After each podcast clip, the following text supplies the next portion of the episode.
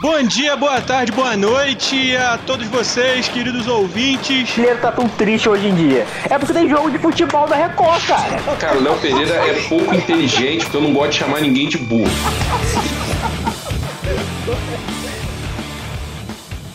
Bom dia, boa tarde, boa noite a todos vocês, queridos ouvintes, amantíssimos companheiros.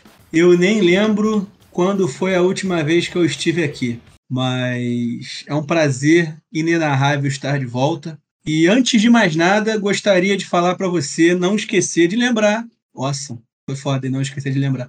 Não esquecer Excelente. de seguir a gente nas redes sociais, Twitter e Instagram, arroba Norte. E não tem muito o que falar, não. Segue daí, coisa linda, maravilhosa. Tivemos uma vitória ontem, depois de tanto tempo. Nem lembrava mais o que era vencer e não ser vice nem ser eliminado apesar da vitória. Gabriel Trade, qual é a sua sensação? Bom dia, boa tarde, boa noite, meu querido âncora. Cara, estávamos com saudade de você, de toda a sua destreza para apresentar esse programa.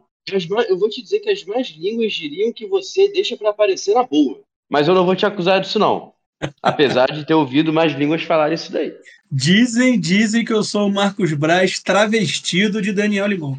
Tem um X9 aí, entendeu? Que, porra, tá, eu não posso falar o nome dele porque eu não tenho como provar, mas dizem que tem um X9. uh, ah, dito isso, é, porra, primeiramente, uh, cara, muito feliz de estar tá finalmente num pós-vitória aqui, né, cara? Acho que é o primeiro pós-vitória do ano. Porra, tá coisa rara isso daí acontecer. É, apesar de ter sido uma vitória numa partida que foi bem pelada, né, desde o início, troço jogo maluco, ninguém sabia o que fazer, ninguém sabia onde jogar direito, uma entregação maluca de parte a parte. Mas o importante é que a gente ganhou e agora vai. Agora, para onde vai é que é uma pergunta meio difícil. É, é isso, cara. O destaque inicial é isso. E Toca você aí de âncora para apresentar a nova participante.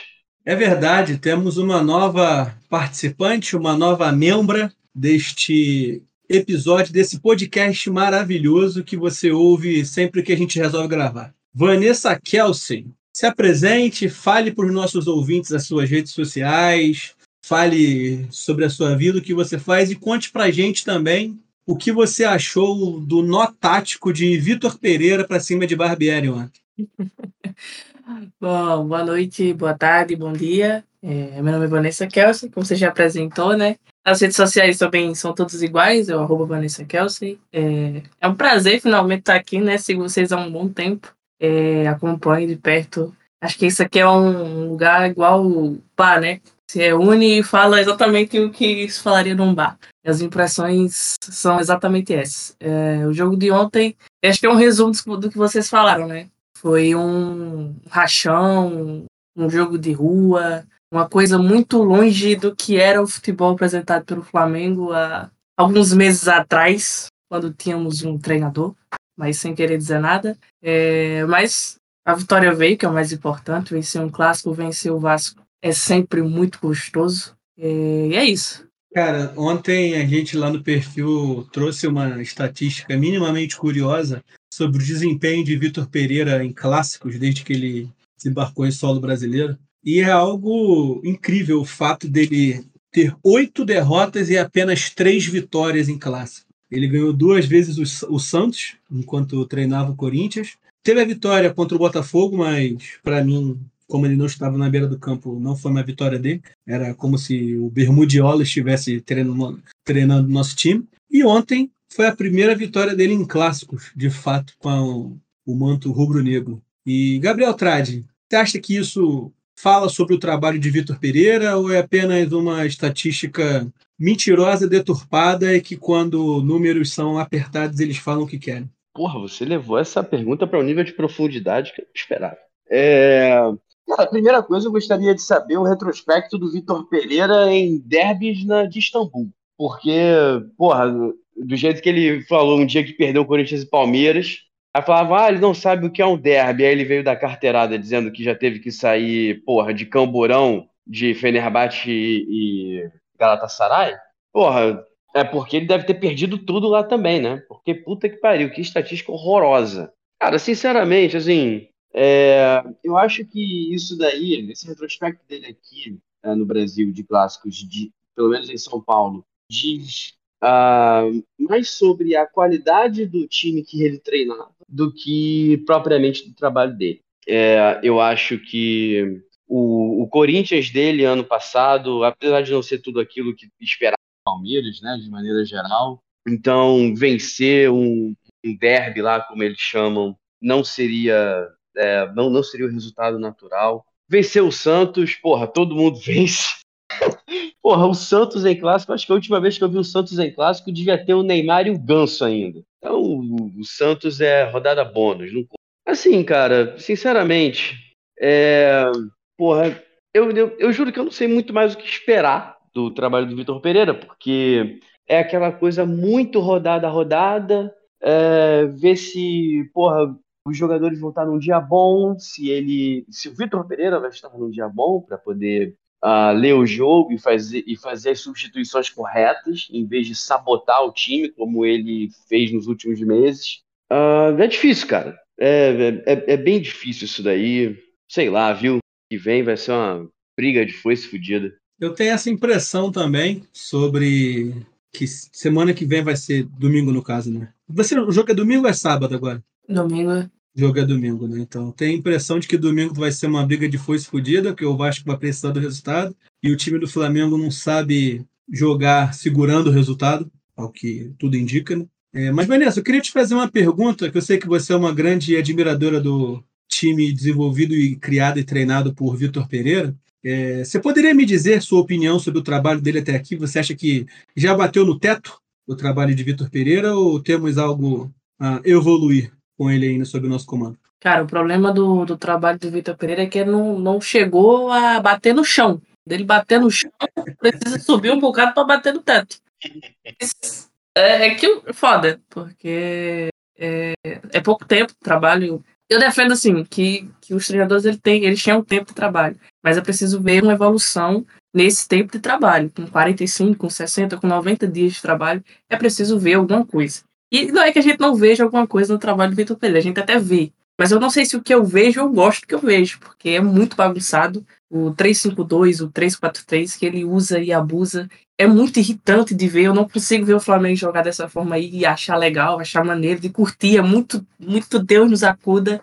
Ontem, no, no ontem, né, no, no, jogo da, de segunda foi impressionante. É, porque a gente tinha três zagueiros, dois laterais, dois volantes que tudo bem, não são dois volantes de, de muita marcação, mas são ali é, sete caras, mais ou menos, metade do time é, voltado para a defesa e a gente tomava bola nas costas todas as horas. A zaga era completamente espaçada. O, o Fabrício Bruno tomou uma bola nas costas que foi sensacional, assim, coisa mais ridícula que eu já vi na face da Terra. O Pablo fez uma partida tenebrosa. É preciso que alguém inscreva esse rapaz no Enem num Telecurso 2000, alguma coisa muito parecida com isso, é, para ele aprender sobre é, a, as esferas, né, sobre a Terra, sobre como funciona o universo, etc. Porque bola não é muito o lugar desse rapaz. Mas assim, para chegar no teto falta muita coisa. Eu queria ver mais, queria ver variação tática. A única coisa boa do jogo de segunda é que, é, como ele escalou, ao meu ver, o time errado,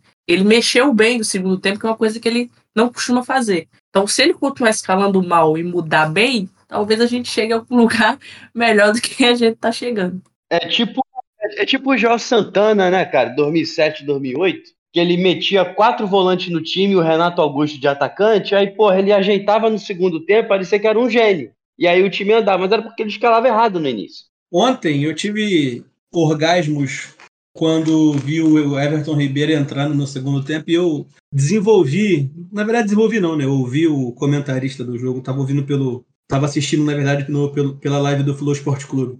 Os caras eles estavam comentando e ali, no meio de um monte de merda que eles estavam falando, como sempre. No meio de uma dessas merdas, eles falaram uma coisa que pode ser interessante, que talvez seja o pensamento do Vitor Pereira. Que o Everton Ribeiro, ele já tá. Não é velho, mas ele também já não é o garoto de quatro anos atrás. E muitas das vezes, principalmente nesse começo da temporada, quando ele começa o jogo como titular, enfim, seja pelo contra o esquema, seja qual for o fator, mas ele no segundo tempo ele caía bastante. E aí, no primeiro tempo, como ele pegava o adversário bastante, sempre bem descansado, enfim, começo de partida, ele acabava não desenvolvendo de forma como ele poderia desenvolver caso ele encontrasse um adversário cansado. E aí, ontem, no segundo tempo, quando o Everton Ribeiro entrou, ele só faltou ele fazer chover. Foi uma partida daquelas que a gente não via dele há muito tempo. Claro que tem o fator do time do Vasco ter dado espaço para construir um apartamento ali no, no campo ontem, caso fosse necessário, mas essa esse fator do Everton Ribeiro entrando no segundo tempo para fazer o time criar um pouco mais num, contra um adversário mais cansado foi algo interessante de ser visto. E aproveitando que o nosso amigo Matheus Gabriel, vulgo Cocão, acabou de entrar, Matheus, eu queria te fazer uma pergunta. É, você acha que o 3-5-2 ou 5-3-2, ou seja lá qual for o esquema com três zagueiros de Vitor Pereira, tem futuro ou já bateu no teto? Você acha que é hora de trocar e esperar o velho voltar? Boa noite, meus queridos. Já começo com uma pergunta um tanto quanto delicada, porque eu tenho uma opinião que é o seguinte: essa questão de manter uma tática, manter um, um desenho inicial do time, ela pouco importa se o time sabe variar essa tática durante o jogo e se o treinador sabe usar as peças dentro dessa tática de uma maneira que, que otimize o, o, o elenco que tem. Eu acho que nesse momento ele ainda vai continuar utilizando essa tática, principalmente por uma questão inusitada, que são os nossos alas estarem todos no, no departamento médico, né? E eu acho que ele vai utilizar isso mais um tempo. E eu acho que é uma tática que, se bem treinada, eu acho que, que a tática em si não diz muito, né? Eu acho que a questão que mais vale é, é se ela é bem executada, se ela é bem treinada. Então eu acho que se o Vitor Pereira tiver futuro no Flamengo, essa tática pode ter futuro, ela pode ser bem treinada, ela pode ter associação. Mas eu acho que nem o Vitor Pereira tem futuro no Flamengo, então acho que esse 3-5-2 aí do Flamengo é, é, momentâneo, assim como a gente viu algumas táticas momentâneas ali do Domenech, do Paulo Souza, a gente viu algumas loucuras que foram superadas logo, eu acho que esse 352 do Paulo Souza vai ser superado logo. Mas por que eu acho que ele vai utilizar um pouco? Eu acho que vai ser superado logo porque o, Paulo, o, o Vitor Souza vai ser. Vitor Pereira, tô fazendo uma confusão porque, até, porque eles são tudo a mesma coisa. Ele, ele vai logo sair do Flamengo, essa é a minha fé. Mas enquanto ele continuar, eu acho que essa tática ainda vai durar um pouco. Por quê? A gente não tem laterais muito disponíveis. Acho que os três laterais direitos estão machucados e na esquerda a gente só tem disponível o Ayrton Lucas. Então, quando você coloca três zagueiros ali para ficarem um pouco mais, você tira um pouco da responsabilidade defensiva dessa, dessa peça de, de, lado, de lado de campo. E aí você dá para usar um jogador que talvez não tenha esse caguete. De vez em quando ele, ele usa o Cebolinha como um ala pela esquerda, ele usa o Matheus França pela direita. Então, como a gente está sem, sem lateral de, de origem assim, eu acho que esse, esse, esse três zagueiro permanece para dar a solidez defensiva, que não acontece na realidade, mas na teoria vem para dar essa solidez defensiva, enquanto os alas podem ser jogadores improvisados com menos caguete defensivo. Então o Matheus França deve ser essa, essa pessoa pela direita, talvez até o Everton Ribeiro fazendo essa função ali pela direita. E pela esquerda continua Ayrton Lucas, que é um lateral de ofício, mas que que caso saia, o Cebolinha também pode executar essa função. Inclusive, é, Ayrton Lucas e Cebolinha viraram quase que concorrentes para essa, essa vaga da ala esquerda, né? Porque o Cebolinha não joga é, no lugar do, do Arrascaeta, do Gabigol, que são jogadores mais centralizados. Nesse 3-5-2 ele também centraliza ali os meias, o, o Gabigol e o Pedro também ficam mais centralizados para os alas fazerem essa, essa, essa profundidade, né? Então o Cebolinha não, não, se dá muito bem centralizado, então ele virou concorrente do Ayrton Lucas. Enfim, eu acho que por necessidade e também pelo estilo do, do Vitor Pereira, a gente vai continuar nesse 3-5-2 por um tempo, mas eu acho que esse maluco vai sair logo do Flamengo daqui a pouco, então isso vai, vai ficar no passado. Se daqui a pouco já seria domingo? Cara, ele não caiu, ele não caiu até agora com, com um bando de vexame que ele fez. Então ele só sai no domingo se for eliminado. Como eu tô achando que a gente não vai ser eliminado, ele cai talvez numa final, se a gente perder por volta redonda, por grandíssimo volta redonda. Ou se a gente for campeão, ele permanece até até Deus sabe quando. Talvez ele, cara, o Vitor Pereira, ele não é um lixo. Ele não é melhor que o Dorival, ele não é um técnico bom, mas ele também não é um lixo. Então, esse time do Flamengo que tem uma reserva técnica gigante, talvez ele comece a jogar uma bolinha, enrole ali. Então, se ganhar o Carioca, ele ganha uma sobrevida. Mas se perder o Carioca, ele sai de imediato. Seja sendo eliminado pelo Vasco, seja uma possível final, porque, enfim, não, não, há, não há trabalho que resista a um início de ano tão péssimo em questão de resultados. E, e, e, se, fosse um, se fosse um Fernando Diniz, tá ligado? Se fosse um cara que tava entregando desempenho, evolução e não tivesse ganhando por, por ser azarado, eu, eu ainda ficaria com aquele negócio de, pô, dá mais um tempo e tal, mas ele não tá mostrando futebol, não tá mostrando resultado, tá mostrando nada. Então vai cuidar da sogra lá, na, lá no interior de Portugal, em qualquer lugar no interior de Portugal. Cara, o que eu acho foda é exatamente isso daí que tu falou assim. Por ele não ser um treinador horrível, mas também não ser um treinador de fato bom pra caramba, é, se as coisas derem minimamente certo agora e a gente pô, passar no domingo e for campeão carioca no final das contas, ele ganha essa sobrevida, ele começa o brasileiro, começa a Libertadores, e aí, cara, é, é aquele receio de ser tipo Paulo Souza. Porra, tu, tu descrevendo a maneira como o time joga, com ala dando profundidade, com os pontas, entre aspas, jogando mais, pro, mais um pouquinho mais por dentro. Cara, eu, eu, eu vejo o Paulo Souza explicando a tática do time dele, sabe? E isso me lembra 10 rodadas perdidas no Campeonato Brasileiro do ano passado.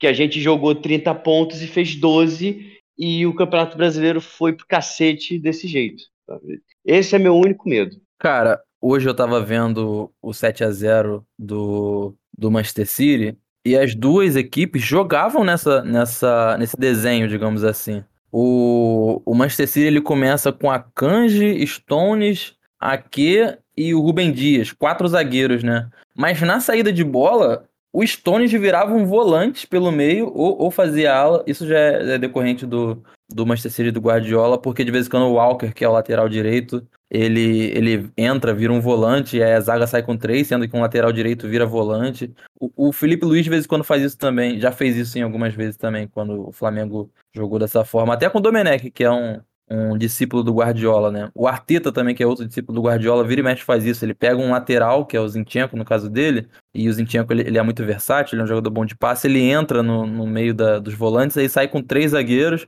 fica o lateral juntando com um volante, fazendo uma dupla de volantes ali, e o time, o restante espalha no ataque para poder ter, ter linha de passe. Enfim, é uma ideia que pode ser usada tanto no Manchester City, que faz 7, quanto no Red Bull Leipzig, que toma o 7, sabe? É, é uma ideia que que, que depende muito da execução. É, ela é uma ideia que não pode ser rechaçada por si só. É uma ideia que vai depender do cara que vai executar. Se é o Guardiola, se é o técnico do Leipzig, se é. E vai depender das peças também, né? É... O Flamengo não tem problema de peça. O Flamengo não tem problema de peça. Então aqui a gente debate só.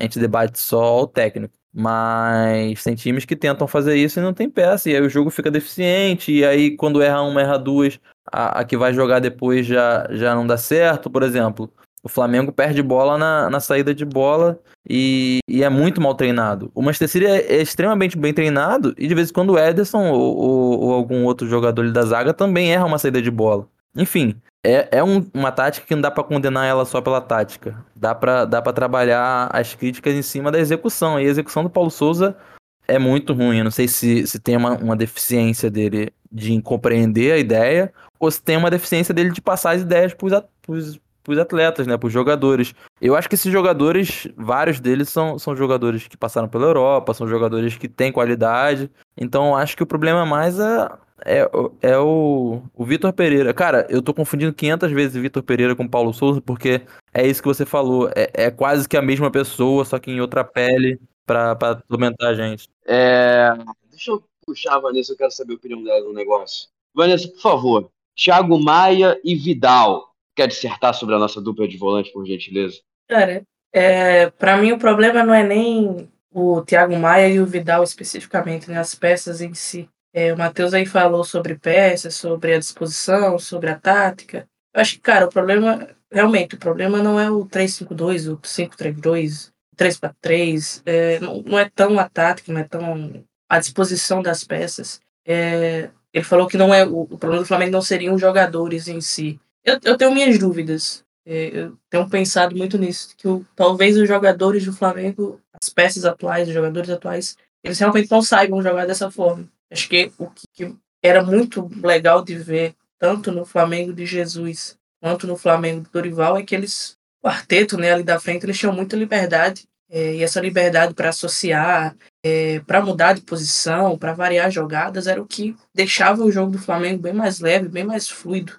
Jogando nesse. Não vou nem chamar de posicional, né? Mas jogando da forma que a gente tem jogado atualmente, os caras ficam muito presos, assim, eles têm funções muito específicas em campo. E aí você falou do Thiago Maia, falou do Vidal, eles têm funções muito específicas para as quais eles talvez não tenham aptidão suficiente. O Vidal já é um cara a idade elevada, o Thiago Maia passou por uma cirurgia delicadíssima no, no joelho, que querendo ou não ter um pouco do vigor físico. Então, é, são caras que não estão ali para fazer o que o João Gomes fazia, por exemplo, que era ser aquele volante que vai da entrada da área até o, o setor de ataque, carregando, fazendo a marcação. Então, é, você precisa de peças com vigor físico, né? Por exemplo, a zaga do Flamengo ontem tinham três caras que eram muito lentos. É, o, o, Pablo é muito lento, o Fabrício Bruno é muito lento, e o Rodrigo Caio ele não consegue ser o zagueiro central, ele não tem essa. Eu, não, eu, eu das vezes que eu vi o Rodrigo Caio jogando zagueiro central, eu não, não gostei. Então, eu acho que, que tem tem um pouco de tudo, né? Tem a tática, tem o Vitor Pereira talvez não tenha entendido ainda é, como vai ser a melhor forma dele aplicar o que ele, que ele acha, que ele acredita. Tem, tem disso, das peças não corresponderem ao jogo em si, porque são peças para formações, para táticas, talvez diferentes. É, ele pode tentar e continuar tentando o 3-5-2, o 3-4-3, essas variações em si, desde que ele encontre uma forma da, das peças se encaixarem, né? Ontem o, o, o Everton Ribeiro entrou muito bem. O Everton Ribeiro é, é gênio, é craque. E ele faz essa, essa flutuação quando ele entra com liberdade. Ele tem é, o campo aberto. O, o, Vasco, inclusive, o meio do campo do Vasco conseguia ter um buraco para o do Flamengo. Então, ele tem muito espaço para jogar. É, e ele, com, com, com fôlego, ele, é, ele sobra muito. Então, eu acho que, que antes de falar sobre peças, sobre Dal, sobre o Maia, é, falta o Vitor Pereira também entender muito o que ele pode tirar desses jogadores também. Aproveitando aí o gancho que a Vanessa levantou sobre zaga e tudo mais, ontem nós tivemos um gol de cabeça de, do nosso zagueiro artilheiro, que inclusive, se não me falha a memória, é o terceiro artilheiro do Flamengo na temporada, atrás apenas de Gabigol e Pedro. E um fato curioso é que não foi num gol, no, ou melhor, num cruzamento de chuveirinho, né? Foi bola parada. E aí eu queria levantar essa bola aqui para vocês, trocadilhos maravilhosos. É... O que vocês têm achado? Na verdade, ontem o Flamengo ele não jogou tanto no chuveirinho quanto ele jogou, por exemplo, contra o Independiente Del Valle. Contra o Del Valle, o Flamengo teve 57 cruzamentos e ontem o Flamengo teve 27, segundo o SofaScore. Mas mesmo assim, 27 para um time que tem o Pedro na área e tudo mais, mas não é um time caracterizado pelo cruzamento na área, ainda é um número relativamente alto. As principais jogadas do Flamengo, elas ultimamente têm saído de bola aérea. Qual é a opinião de vocês com relação a isso? Vocês acham que a tendência é se manter esse essa tática do chuveirinho, essa tática, essa, desenvolver a cultura da bola aérea no Flamengo? Ou é algo que o Vitor Pereira está tentando no momento ali para tentar desafogar o time, enquanto ele não consegue treinar do jeito que ele gostaria e colocar o time do jeito que ele quer? Cara, eu acho que é uma parada que vai exigir, que vai exigir mais equilíbrio. Eu acho que a tendência é ficar equilibrado, sabe? É, com, como o professor falou aí, na época que o Flamengo jogava a bola de uma maneira que a gente não estava acostumado a ver, uh, a gente era basicamente era muito jogo por dentro o tempo todo, principalmente com o Dorival meses atrás com o Dorival, o Flamengo era só jogo por dentro e muito de vez em quando bola esticada para o Rodinei quando ele fazia uma ultrapassagem. Saudades, aliás, do Rodinei. É, mas enfim, na minha opinião, o a gente abusou demais de cruzamento com o Del Valle. Eu acho que por mérito deles ao jogarem fechados e travarem o nosso jogo por dentro, ao fato do Arrascaeta ter começado a temporada muito mal, e ter tido o primeiro é, respiro ontem. É, o Everton Ribeiro, na minha opinião, vinha jogando bem, só que ele sozinho também às vezes é difícil. E, e assim, e eu acho que no jogo contra o Vasco, o número de cruzamentos do Flamengo deu uma diminuída por demérito do próprio Vasco. Tinha muito espaço. Sabe, a gente comentou isso no, no grupo mais cedo. O Barbieri errou quando colocou o tal do Galarza para jogar. Porque o, o, o menino, porra, fraquinho, né? O menino é meio fraco. É, então a Rascaeta teve muita liberdade. O meio-campo do Vasco dava muito espaço. Sabe? Foi mais uma coisa que a gente comentou no grupo no dia. É, acho que o, o, Leal falou isso também, primeiro, eu acho. É, cara, jogo para Everton Ribeiro, cara. Aquele jogo ontem tava a cara do Everton Ribeiro para dominar o meio-campo e matar completamente os caras. Então, assim, por essa liberdade que o Vasco deu no meio, o Flamengo conseguiu criar mais por dentro. Também porque o Arrascaeta deu uma melhorada na forma técnica dele. E, e também por causa do espaço, porque não tinha um cara marcando bem ele em cima o tempo todo, né? Então, a gente conseguiu criar bastante por ali sem ter que ficar apelando o tempo todo para abrir o jogo nas pontas para os alas que não sabem driblar ninguém despejarem bola na área esmo. É uma questão que eu queria trazer aqui rapidinho é que eu consegui a proeza de errar todas as estatísticas de cruzamento. Ontem foram 15 e contra o Del Valle foram 57. Então fica aí a correção Porra, pra... mas o Del Valle tu acertou, pô, não acertou não? Eu falei 72, não falei não? não é lembro. porque eu acho que 72 é porque eu vi essa divergência. Tem uma que conta com a prorrogação. É, é isso daí. Provavelmente eu devo ter falado da prorrogação, agora foi confirmar no, foi confirmar no SofaScore e estava falando 57, enfim. Você, querido ouvinte, escolha a estatística que você quer seguir aí, de acordo com a sua filosofia de vida. Fale aí, Matheus, eu sei que você está querendo falar. Cara, eu tô pensando aqui agora para responder essa pergunta, até porque a gente não combinou de ver essa pergunta. E, e, tem, tipo, no mínimo três respostas que, que eu vejo que podem ajudar a explicar essa, essa mudança tão grande de sair, sei lá, de 50 e pouco para 15, se eu não me engano, que número que você falou. Você falou tanto número que agora eu esqueci quais são os verdadeiros e quais eram fake news suas. É isso daí, 50 e pouco para 15, 57 Beleza. Eu acho que, primeiro, tem o modo como o Vasco jogou foi muito diferente do Del Valle. Segundo, eu acho que um pouco mais de treinamento faz com que o time tenha opções melhores do que o cruzamento. O cruzamento ele é um tampão. E eu acho que também uma questão que é a, a, a característica que estava que tava nos, nos alas para o que, pro que temos agora. Vou explicar essa terceira, que eu acho que é a que, que não ficou clara ainda. Mas vamos começar pelo jogo do Vasco. O jogo do Vasco ele foi muito vertical. O, o Flamengo e o Vasco eles fizeram um jogo que a bola ficava no campo do Flamengo, no campo do Vasco. A bola trocava de, de campo é, muitas vezes o, o, jogo do Flamengo e do Del Valle era um jogo mais cadenciado, tanto do Flamengo quanto do Del Valle. E o Vasco, ele correndo, ele, ele atacando e dando espaço também, fez com que o jogo fosse quase uma coisa meio Renato Portaluppi naquela época, que o Flamengo podia tomar de 10 a 0, mas podia fazer 20 a 0 também.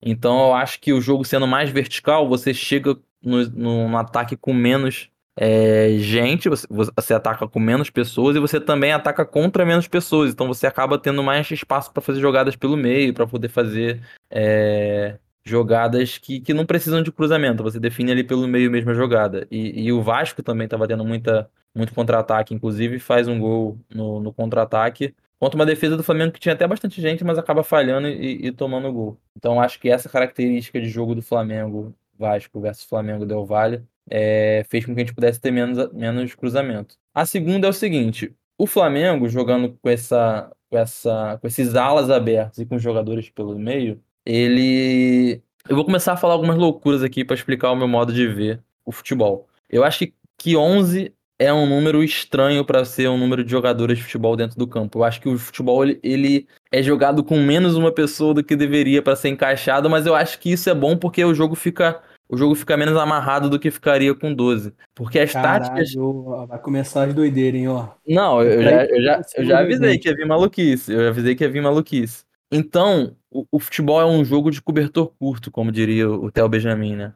É, quando você abre dois jogadores na, nas alas, pelo menos a sua intenção é tentar abrir a marcação adversária, ou seja, a marcação adversária que antes marcava com, com quatro, você tendo que abrir, você talvez tenha que, que gerar uma marcação pelas alas que talvez enfraqueça sua marcação pelo meio. E aí você tendo jogadores abertos, que, que são jogadores rápidos, que dão profundidade, e tendo jogadores de associação no meio, ou o adversário preenche mais o meio campo e te dá a lateral para você jogar, ou ele acaba marcando muito aberto e dando espaço para suas associações. E aí você tendo Everton Ribeiro, Rascaeta, você bem treinado, você consegue associar pelo meio. Eu acho que o Flamengo melhorou um pouco mais essa, essa associação de jogo, por mais que os gols, nenhum deles tenha acontecido com base da associação, um gol foi um rebote, que por mais que, que, que tenha começado com um cruzamento, com a jogada pelo lado, não tem nada a ver com associação, né?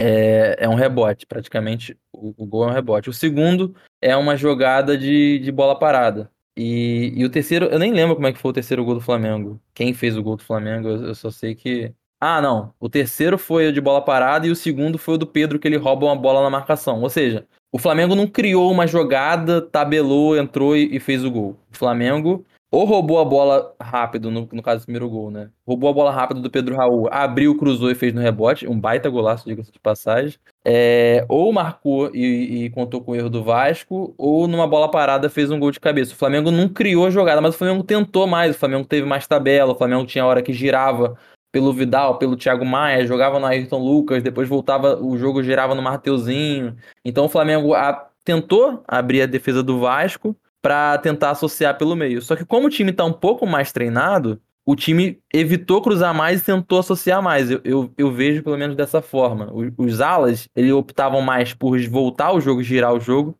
do que por jogar a bola para área de qualquer maneira. E, e, eu acho que isso explica esse número que diminuiu muito, sabe? Eu acho que o Flamengo treinou um pouco mais, por mais que esse, esse treino não tenha dado fruto, mas o Flamengo está tentando associar um pouco mais pelo meio e, e ter os jogadores abertos de cruzamento aberto como uma opção um pouco mais secundária, já que também só tinha um Pedro para preencher a área, né? Os jogadores que vêm de trás, eles não têm muita presença de área. O Gabigol, apesar de ser atacante, a bola aérea do Gabigol não tem presença de área nenhuma, ele não chega em nenhuma, ele não ganha nenhuma disputa de cabeça. São raríssimos os gols de cabeça que o Gabigol faz. Isso não é uma crítica, isso é uma constatação do jogo dele, que tem várias deficiências, mas também tem várias é, vantagens, né? O Gabigol tem uma deficiência muito grande também com a perna direita, mas o Gabigol tem uma das melhores movimentações do mundo. No mundo são poucos atacantes que fazem a movimentação para receber ali na linha, na linha final do adversário, como o Gabigol. O Gabigol ele tem um facão que ou ele fica na cara do gol se a Rasqueta der a bola, ou ele deixa um companheiro sozinho porque ele levou a marcação. Enfim, e uma deficiência dessa é, é a bola aérea. Então acho que, para não ser muito é, repetitivo, eu acho que é isso. O jogo do Vasco fez com que a gente pudesse ter um jogo mais dinâmico pelo meio, e o Flamengo tá treinando melhor a ponto de não, não, não forçar tanto o cruzamento. O cruzamento, ele, nos inícios, ele parecia mais uma, uma tentativa de um time que não tinha outra, outra alternativa a não ser jogar a bola para a área. Eu acho que o trabalho, apesar de continuar ruim, ele evoluiu um pouco e isso é mostrado nesse, nesse, nessa estatística. O comentário, comentário nas redes sociais ontem de alguns jornalistas é que tinha sido a melhor partida do Flamengo de Vitor Pereira no ano. Para mim, isso é um assim, é um crime que a melhor partida do Flamengo no ano tenha sido o jogo contra o Vasco, que foi um, uma pelada é, que não, não faz sentido. Não teve jogo, não teve, não teve tática nenhuma ali. Eram 22 jogadores jogando a esmo, assim, na maioria das jogadas. Muita bola partindo de um lado para o outro sem nenhuma intenção. É, o Flamengo conseguiu tomar uma bola nas costas depois de fazer o gol. O Flamengo fez o gol, bateram a saída de bola e o, o Santos quase tomou um gol inacreditável. O maluco chutando diante do meio campo. Então, eu acho que não é um parâmetro, sabe? A gente não pode é, pegar o jogo de ontem, fazer o recorte e dizer assim, esse jogo aqui mostra bastante evolução. Eu não sei. Acho que a maior diferença dos jogos contra o Del Valle, só fazendo esse, esse, essa comparação, a maior diferença entre esses dois jogos, entre esses dois enfrentamentos, é mais o posicionamento do Rascaeta e a melhora do Rascaeta, é, física e tática, do que qualquer propriamente dentro do sistema em si. Que o Rascaeta ele tem uma, ele estava muito mais fixo contra o Del Valle, assim, numa faixa do campo onde ele tem pouco espaço e tem pouca associação. No jogo do Vasco ele teve muita liberdade, não só do, da marcação, mas vinda também de orientação do Vitor Pereira, dele poder se movimentar por qualquer lado do campo, sem necessariamente ser o cara que vai dar amplitude do lado esquerdo, é, dar amplitude, ele é apenas o cara que vai fazer associação. Então, para mim, é, ok, se a gente for tirar uma, uma evolução do trabalho do Vitor Pereira é ele começar a entender que alguns caras ele precisa deixar livre para jogar por qualquer espaço do campo. Isso o Arrascaeta, o Everton Ribeiro, até o próprio Gabigol, que ele não vai de jeito nenhum conseguir jogar com dois atacantes fixos, se os dois atacantes foram Pedro e Gabigol, que um complementa o outro, né? O Pedro ele vai puxar essa marcação para o Gabriel conseguir atacar o espaço. Então, é, das melhoras que eu vejo do Vitor Pereira em relação aos primeiros jogos, é mais evolução técnica de alguns jogadores que vinham muito mal. O Rascaeta, é, o Everton Ribeiro fez, faz boas partidas, más partidas, eu acho que pela parte física também. Então, a minha, a minha, ao meu ver, essa evolução ela ainda é muito pequena, muito irrisória para o tempo de trabalho de Vitor Pereira. E acho que é preocupante até, né? Porque, assim, a gente já perdeu muita coisa no ano e tem muita coisa para perder. É, acho que a gente tem que olhar para essa evolução de forma mais criteriosa, até porque era o Vasco, que é muito acostumado a perder. É, e o Barbieri também escalou o time dele ao modo caralho, é, partiu para cima do Flamengo com nenhum respeito e ocasionou aquele jogo de ontem que, enfim, pelo menos deu a vitória, né? Mas tem muita coisa estranha no time do Vitor Pereira. Eu também tive essa sensação de que tive inclusive um insight Zico em toda a sua magnitude veio em minha cabeça e colocou a seguinte ideia de que se ontem a gente tivesse um Ronaldinho Gaúcho e um Neymar em campo, nós teríamos uma reedição daquele 5 a 4 para Vila Belmiro. Porque foi realmente isso daí, foi trocação franca, briga de rua, um time ataca dali, o outro ataca dali, daqui. O Santos ele estava tomando um gol daquele de marcar a passagem de um goleiro, por mais vitoriosa que ela seja, aquela bola quando ele, que quicou, seja lá onde tenha quicado, no morrinho artilheiro, pode ter quicado no pé de um torcedor, mas ele estava fora da área, a bola passou por cima dele e estava entrando. Ele ia tomar um gol daquele, e seria um gol daqueles que você nunca mais vai esquecer. É gol de marcar a carreira de jogador. E assim, Flamengo tomando gol em 2 contra 5, tomando gol de cabeça de Alex Teixeira, tomando gol de Léo Pelé impedido, mas gol de Léo Pelé, Gabriel Peck com assistência de Rodrigo Caio, uma trocação absurda, coisas que a gente não vai ver no Campeonato Brasileiro. Em Flamengo e Palmeiras, inclusive o Vitor Pereira nunca ganhou o Palmeiras, mas no Flamengo e Palmeiras o Flamengo não vai ter esse espaço. O Arrascaeta não vai ter o espaço que ele teve ontem o Everton Ribeiro também não vai ter o espaço que ele teve ontem quando entrou no segundo tempo. E aí, o ataque rápido como o do Palmeiras contra uma zaga lenta como a do Flamengo, que não está conseguindo se recompor de forma certa, vai dar merda. Vai dar merda. Não acho que vai dar goleada, mas nunca vamos conseguir vencer ele jogando desse jeito aí. E só para a gente já começar a caminhar para o final aqui, porque acho que a gente já está batendo 30 minutos de programa. Eu gostaria de saber de vocês aí se está escrito no nas estrelas que Vitor Pereira será campeão carioca, enquanto o Corinthians já eliminado vai eliminar, vai demitir Fernando Lázaro, ao mesmo tempo em que Jorge Jesus se tornará desempregado na Turquia e vai Porra. desembarcar no Parque São Jorge para guiá-los ao bi da Libertadores.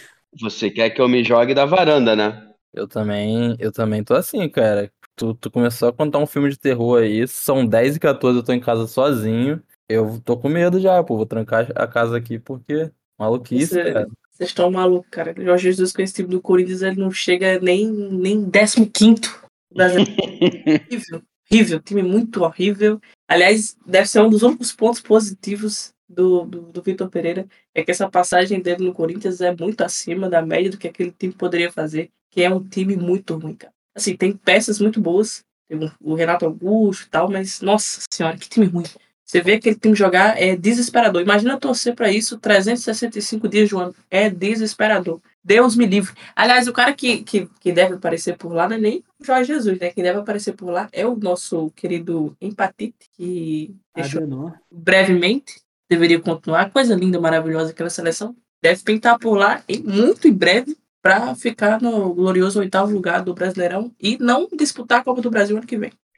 Cara, deu show, deu show. Puta que pariu. O que o, que o limão me assustou, você me deu de alento agora. Pô, só para você, só para confirmar o que você já sabe, mas o Google nos ouve. Que enquanto eu falava e escrevia essa história de terror, chegava um pop-up no meu telefone dizendo que Jorge Jesus deixa a seleção de lado e fecha com o gigante do Brasileirão, crava a imprensa turca. Ah, que isso, cara. Jesus será em breve mais novo técnico do Flamengo. Novo É o técnico do turca. treinar o Cuiabá. Caralho, cara. Pois é, Matheus, você falou alguma coisa aí que eu não sei.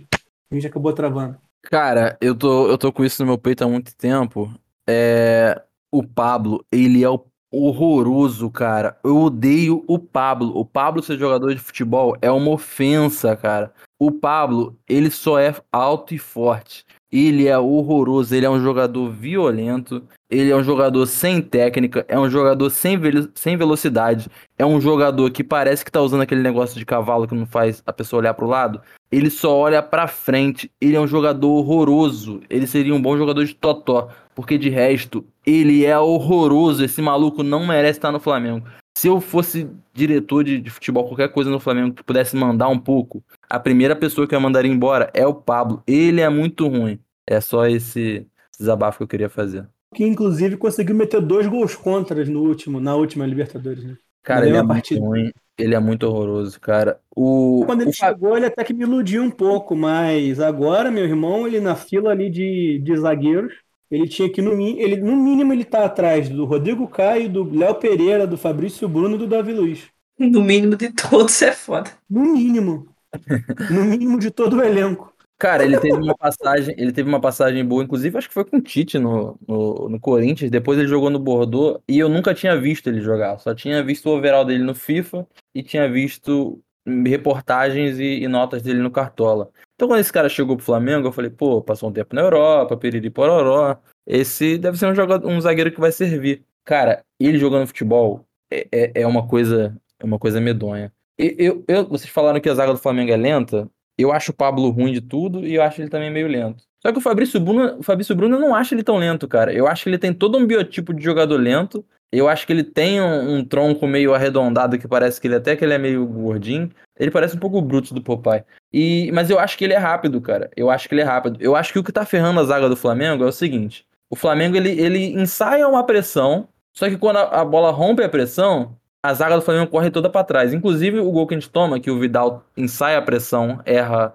a antecipada, que a galera ficou com raiva dele, mas eu não, não fiquei com raiva não, porque eu acho que o jogador tem que tentar roubar a bola na frente mesmo, mas isso tem que ser bem treinado, não é? O Flamengo, em vez de continuar marcando, o Flamengo, a zaga, a zaga, a linha de defesa tem uma postura diferente da linha do ataque, sabe? Na marcação. E aí cria um, um, um rombo onde o time consegue avançar correndo, a defesa correndo pra trás, e aí é muito fácil o passe entrar e o zagueiro ficar vendido e, e- e ficar muito atrás do zagueiro. Mas eu acho que o Fabrício Bruno e até o Rodrigo Caio são jogadores de velocidade. Eu acho que se essa zaga fechar junto com o Léo Pereira, eu acho que dá pra ensaiar melhor. Eu não acredito na evolução do Vitor Pereira, quero deixar isso claro. Mas pensando que o Vitor Pereira ficaria, contrariando essa notícia que veio pra me dar esperança de que o Jorge Jesus estaria voltando, pensando num Vitor Pereira ficando e o Flamengo tendo que evoluir dentro desse, desse tipo de jogo, o Léo Pereira no lugar do Pablo ia evoluir muito. Ou até o Thiago Maia na linha de defesa no lugar do, do Pablo ali ia ser uma, uma evolução gigante. Cara,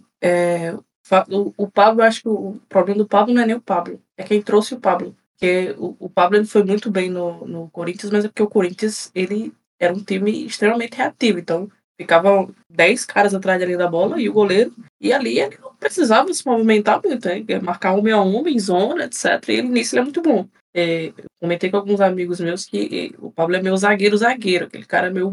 Não brucutu, né? Mas ele é mais força física, assim, bola pelo alto e tal, que, que pode não puxar muito bem, mas é mais treinamento. Velocidade realmente não é muito forte do cara, mas é mais encaixe e tal. Isso cai em quem contrata, né? Que aí você contrata um zagueiro que não tem nada a ver com a forma que nenhum treinador joga no Flamengo, é meio bizarro. Mas aí é o padrão Marcos Braz, né? Esperar o quê? O Flamengo, o Flamengo que achou o Pablo Mari, o Flamengo que achou o Pablo Mari, parou por aí, né? O Flamengo não tem mais nenhum tipo de, de quebra de expectativa nas contratações. Eu acho que a única, única contratação que, que o Flamengo trouxe que eu não conhecia e que não é horroroso de tudo, mas também não é nenhum craque, é o Varela, que é um jogador que compõe ali elenco. O Flamengo tem mais criatividade nenhuma. O Flamengo traz ou jogadores que brilharam no Brasil, bateram na Europa, voltaram, ou jogadores com, situação contratual tranquila na Europa que tem algum mínimo de nome. O Flamengo não traz um jogador não traz nenhum técnico pensando no estilo de jogo, né? Mas o Flamengo não, não traz jogador, não, não garimpa mercado. O mercado sul-americano é pouquíssimo explorado. Os, jogador, os jogadores fazem uma ponte na Europa, é, é Espanha, Portugal, ou então já vão direto para um, um clube pequeno que tem alguma associação com um clube maior, ou então vão para Holanda. O Flamengo ele não pega ninguém. O Flamengo ele, ele deixou escapar simplesmente o Enzo Fernandes, que depois foi vendido por quase que o PIB da Alemanha para o Chelsea, e deixou de comprar porque estava investindo dinheiro no Andrés Pereira. O Flamengo não tem, não tem nada. Cara, eu queria só observar que o garimpo do Flamengo tem nome, é Juliano Bertolucci. Porra, vai tomar no cu, cara. Porra, Mococão. Dez e meia da noite, irmão. Tu vem falar esse nome maldito. Pelo amor de Deus, cara. Esquece esse Pereira, pelo amor de Deus. Puta, nesse clima merda que o Cocão conseguiu colocar a gente aqui, a gente vai seguindo pro final, porque, nossa senhora, que bosta. Respeite o campeão da Libertadores 2022 pelo oh. Flamengo, fazendo gol, inclusive. Pô, deu Fala uma aí, pesada cara. no clima. Fala aí, Trad. É, tem até, esqueci. Dá aí seu palpite, ah, que você tem para falar, dá a dica cultural, faz o que você quiser aí, que essa recordação me tirou todo o ânimo de viver. Eu senti que deu uma pesada no clima, Rogério. É, bom, deixa eu tentar pensar aqui, que também me deixou um pouquinho desnorteado. Mas, uh, cara, palpite do próximo jogo eu acho que vai ser porradaria, trocação de novo o tempo inteiro. E com sorte, eu acho que a gente arranja um empate. Eu vou chutar aí um 2 a 2 e a gente passa graças a essa épica vitória do Flamengo de Vitor Pereira na segunda-feira. É... Cara, salve! É, não tem muito, assim, mandar salve para ninguém. No momento também não tem muito para mandar tomar no cu ninguém também, não estou puto com ninguém a esse ponto, pelo menos agora. E dica cultural, bom, eu vou recomendar aí pra galera, bom, passou o Oscar agora, né, o, o filme Sensação aí que ganhou a porra toda, o Tudo em Todo Lugar ao mesmo tempo, que, ao, curiosamente, ao mesmo tempo em que é, um monte de gente passou a amar e dizer que foi o melhor filme da vida, o mesmo número de pessoas passou a dizer que o filme é uma merda e que não deveria estar ali, que é até inassistível. Essa galera que fala que o filme é uma merda, infelizmente, né, leiga, o filme é maneirinho, absolutamente surtado, louco, doido de pedra, e eu recomendo que quem não viu veja, porque é uma, é uma interessante. Uh, dito isso, eu queria encerrar, pô, porque na, no último episódio, né, a gente falou como, uh, nos dois últimos episódios, aliás, a gente falou sobre como a gente é, pô, abriu a DM pra galera falar, pedir pra participar e tudo mais. E, pô, chegou gente nova mesmo, as pessoas responderam e entraram, no, entraram já no nosso grupo do WhatsApp.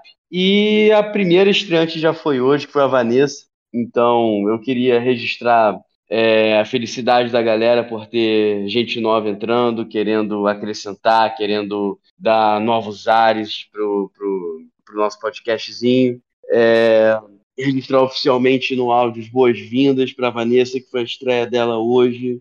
É, registrar também as boas-vindas para a galera que está no grupo, que não participou hoje, mas que com certeza vai participar em futuros episódios.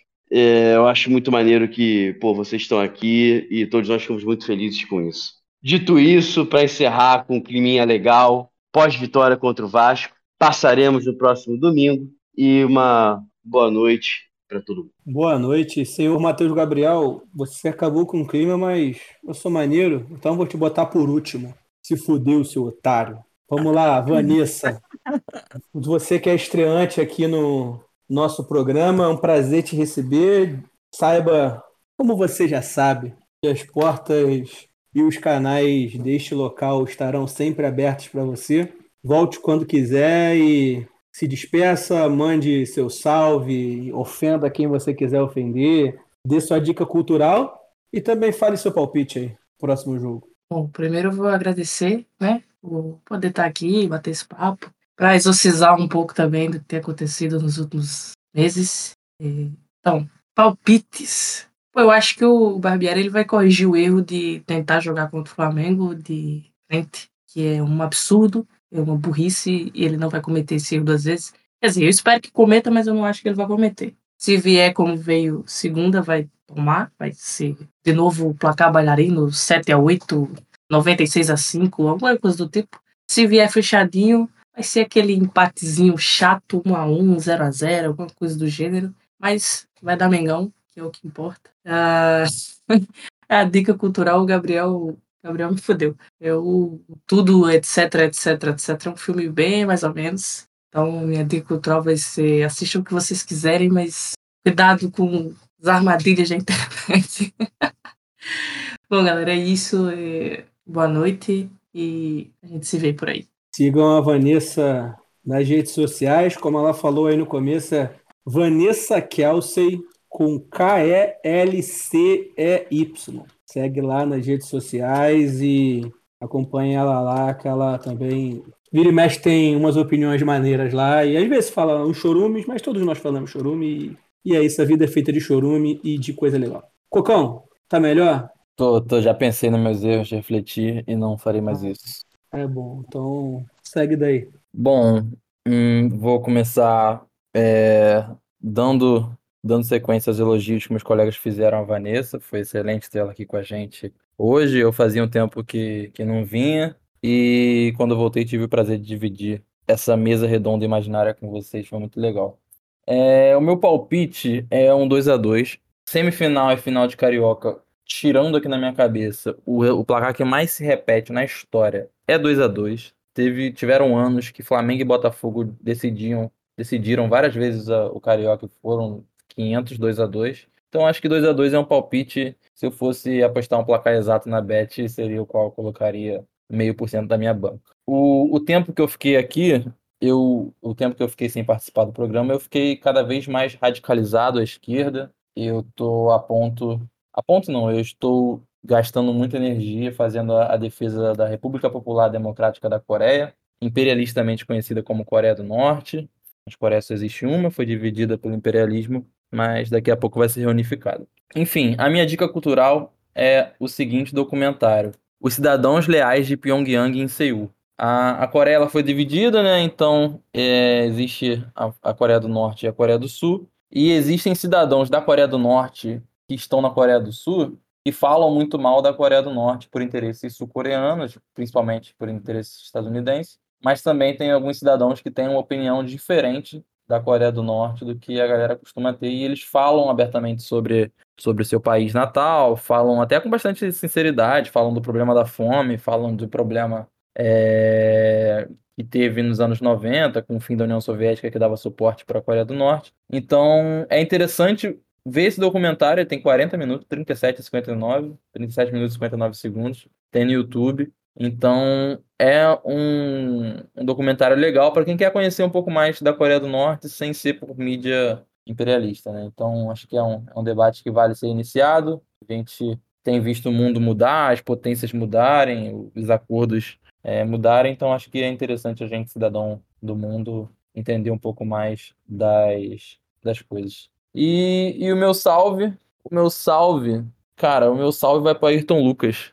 Ayrton Lucas é o jogador que, que mais tem me dado pequenas alegrias nesse time do Flamengo, que são defesas feitas, né, cortes na zaga, corridas que ele consegue fazer a cobertura bem feita. Então acho que meu salve vai para Ayrton Lucas, um dos jogadores regulares no meio dessa zona chamado elenco rubro-negro. É isso, galera. Boa noite. Fiquem todos com Deus. Boa noite, senhor Matheus. É, aproveitando o gancho comunista, minha dica cultural é. São dois canais, na verdade, que são dois canais que eu tenho consumido bastante conteúdo ultimamente. Que é o História Cabeluda, do Gaio Fato, e História Pública, do Ian Neves. Ótimos Me canais. parece que cresce. Me parece cresce, que cresce. Cresce cada vez mais. Me parece que cresce. Inclusive, cresce tanto que está chegando no Planalto na vice-presidência, conforme falávamos antes da gravação. Mas você, querido proletário, operário, que está aí no chão da fábrica, ralando, se desgraçando para o seu chefe comprar um carro novo a cada ano, organizai-vos. Vamos juntos tomar o poder e consumam conteúdo de gente que pode nos ajudar nisso. Então, História Cabeluda e História Pública. Segue lá no YouTube. O meu salve vai para o time do Violet, do Haiti, que está protagonizando uma história maravilhosa que acabou de ser narrada pelo Cossenza lá no Twitter, em que ele diz o seguinte: o time Violet do Haiti fez história ganhando do Austin dos Estados Unidos por 3 a 0. Mas no jogo de volta que está acontecendo neste momento, o governo estadunidense vetou o visto de quase todo o grupo e só 12 jogadores tiveram o visto aprovado. Para completar o elenco, irmão, porque com 12 eles não podem sequer pisar no estádio, porque a CONCACAF não permite. Para completar o elenco, os caras contrataram jogadores amadores. Tem jogador da segunda divisão dos Estados Unidos em campo, vestindo, trajando o manto do Violet do Haiti. E acredite você ou não, neste momento, 10h34 da noite, 67 minutos de jogo e o Austin está ganhando por 2 a 0. O Violet consegue segurar até agora o placar. Pode ser que o Austin passe, mas se passar também fica imaculado por esse bagulho ridículo que o tio Sam protagoniza mais uma vez. Os caras não sabem perder e tem que apelar até pro governo. Onde Meu que tá palpite. passando? Onde que tá passando essa, essa história ao vivo? Meu irmão, eu não sei onde está passando. Eu tô acompanhando pelo placar em tempo real do Google. Não sei onde está passando, mas pesquisa aí Austin e Violet do Haiti. É pela Liga dos Campeões da CONCACAF, Conca Champions. Coisa maravilhosa. Se o Violet conseguir segurar esse placar, é para entrar para os anais do futebol mundial. Dito isto, domingo teremos um placar bailarino. Vou chutar aqui um 4 a 3 Mengão. Dois gols de Pedro, dois de Gabigol. Gabigol que está sumido aí dos marcadores há um tempinho, mas voltará a marcar. E o Flamengo vai tomar dois de Gabriel Peck e um de Pedro Raul. E vamos passar para ser campeão do Campeonato Carioca e manter Vitor Pereira por aqui por mais pelo menos uns dois meses até ele tomar uma chapuletada do Palmeiras dentro de casa. E é isso, acho que não tem nada mais para falar. Sigamos firmes, vamos junto, um abraço, qualquer coisa, só procurar nós. Tamo junto, valeu, valeu.